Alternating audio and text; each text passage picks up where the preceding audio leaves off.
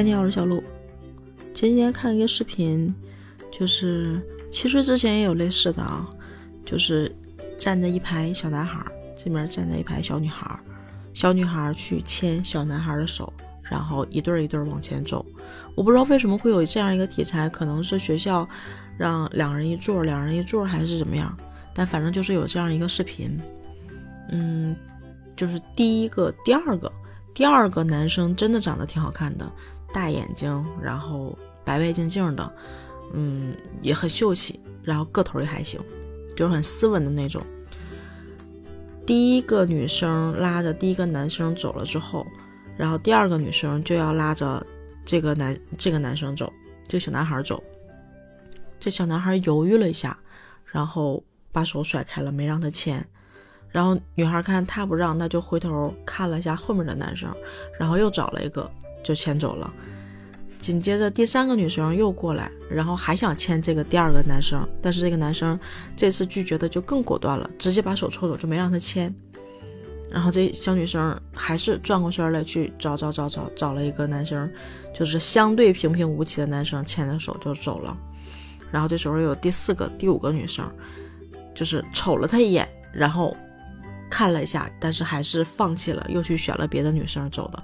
我就觉得每个女生好像都挺喜欢这小男生，就长得好看嘛。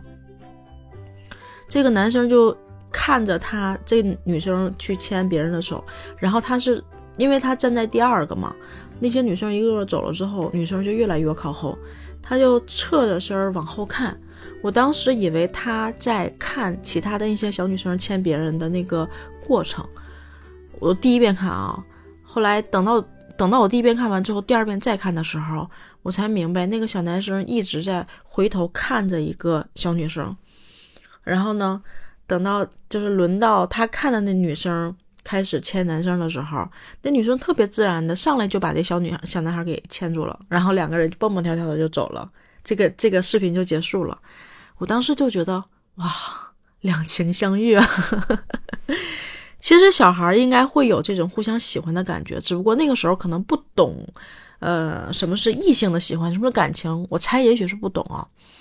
我当时就觉得，那个就是人最初始的、最初始的本性吧，就是他喜欢的是会想要的，不喜欢的是他会拒绝的。我就在想，其实。我现在的性格去想我这些年的经历，我现在到底是一个什么样的状态？就我觉得我小的时候也是懂得去想要自己想要的，拒绝自己不想要的。那个时候就是反正很本心啊，比如说吃东西就不吃自己不喜欢的，衣服不穿自己不喜欢的，啊，和朋友接触不喜欢自己不喜欢的就不会接触。都是有选择的，很多东西是可以按自己的心意来的。我觉得那个时候，你的喜欢与拒绝都是天性，是本性。有的时候会因为一点点害羞或什么样，可能不会去拒绝。比如说别人让我做一个什么事儿啊，或者是想跟我做个什么事儿啊，我可能会因为不好意思不去拒绝，很偶尔。但是后来我想了想。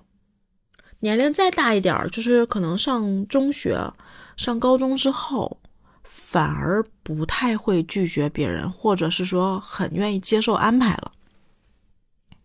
我大概想了一下，一个时间节点，可能跟那件事儿有关啊，就是，嗯，初中小学的时候，小学的时候，我爸给我跟我哥两个人，每人打了一个单人床。那个年代打个单人床就觉得挺洋气的，然后有床头柜，床头柜上是那个玻璃的那种推门，就是就是横向来回推的那个推门，嗯，就挺好看的。然后我个人的习惯呢，会希望就是那个时候就希望，你看床头柜那边，床头柜那边是靠近屋子的窗户那个方向，床头柜这边是有挡的嘛。然后床尾这边，我就希望有一个挡着的，就是我觉得床头床尾有挡着，那时候就觉得心理上就觉得好安全，很舒服。两张床，一张床靠在墙这头，一张床靠在墙那头。靠在墙那头的那张床，在床的这边挨着的就是一个桌子，桌子再往前面是一个柜子，然后再往前是电视，就屋里是这样的一个布局。然后靠这面的这个床呢，这面就什么都没有，所以我就特别想要靠床靠墙那头的那张床，就两头都有靠，然后我就会觉得有安全感啊，我就我就想要那张床。结果我哥呢就优先选了那个靠墙的那头那个床，我就跟我妈说，我说我想要那个床，我想要那张床。然后我大哥就气我嘛，就说不给不给不给的这种。我那一次是真的是特别的坚持。我妈就说，啊，你不要了。那他那个，嗯，你哥要是那啥，你就让让点你哥，你就当他是个小的，让他点。我那次就闹得挺严重的。我说我不行，我说我就要那张床，我就挺想那张床的。我妈呢就说，哎呀，你别别别闹了，你就那个当他是个小的，你让他的点儿。好像从那件事儿之后，我好像。就被灌输了一种我可以退让，可以退而求其次，啊，然后可以接受这种要求不被满足，就是被拒绝这种状态，然后也接受妥协了，就变成这样了。我就觉得那件事可能是一个转折点。其实我妈并没有说向着我哥，而是说我哥从小到大真的太难管了，就是太皮了。我妈可能觉得，嗯，反正也不是大事儿。他不好管，然后怎么说也不听，那就可着他吧，可能有这个心理在里面。但是可能就因为他的这种心理，在我跟我哥的成长教育里面，其实我觉得对我，其实对我哥影响也都是挺大的。后来因为这件事之后，以后有些事儿我都会尽量的退让，也尽量的在别人，嗯，我想要的东西别人不给的时候会放弃，或者说，嗯，被拒绝也习惯了。然后那个时候可能自己就不会拒绝别人，就就是就是相辅相成的，就是这种状态。上学的很多年都是那种，我觉得有这种影响。再后来是碰见啊，就是喜欢我的人，那个时候因为我也喜欢过别人嘛。就是那种害羞不敢张嘴说说喜欢的这句话的时候，其实我自己心里也是特别理解这种感觉。当一个人真的喜欢另外一个人，说出口其实是很大的勇气。所以我那个时候在碰到喜欢我的人的时候，我一直一直没有敢拒绝。这种不拒绝，更多的是考虑情感上的这种伤害，更多的是考虑别人。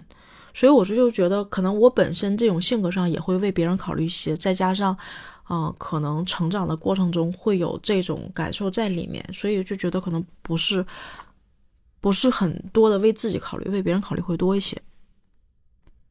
然后那时候就觉得，好像不拒绝伤害会小一点，但是后来明白。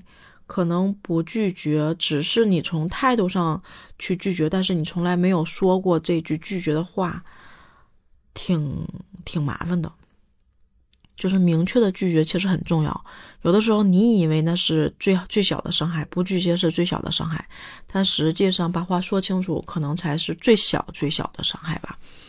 那个时候明白了这个道理，后来在社会中慢慢的，我觉得我又从了那种开始的。懂得争取和会拒绝，到成长过程中不敢拒绝、不想拒绝和去妥协接受，再到后来的步入社会的过程中，步入社会的过程中有一段时间也是不懂拒绝的。但是随着年龄增长，我开始觉得我越来越明白，如果对于我自己的好恶，我是要有明确的拒绝的。我不喜欢的，我会拒绝。好像又回到了人生的初始状态，回成一个圈儿。但我觉得可能是真的又活明白了。你转了那么多次，你知道，去争取你想要的，拒绝你不想要的，才能把你的人生过得更更干净，这个圈子更干净，不要那么麻烦，那么混乱。这可能是对自己很大很大的一个宠爱吧。所以，我现在就觉得，嗯，拒绝并不是一件坏事儿。不管是你去拒绝别人，还是别人拒绝你，都不是一件坏事儿。明确的一个结果，要比含糊其辞重要多了。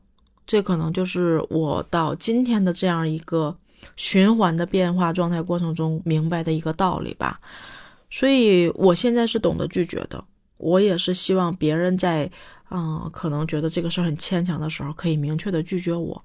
我觉得这是一种良性的循环，所以我不知道你是什么样，又到了人生的哪个阶段，有没有跟我是在同样的一种节奏中去在变化和成长呢？好了，小罗就说到这儿吧，拜拜。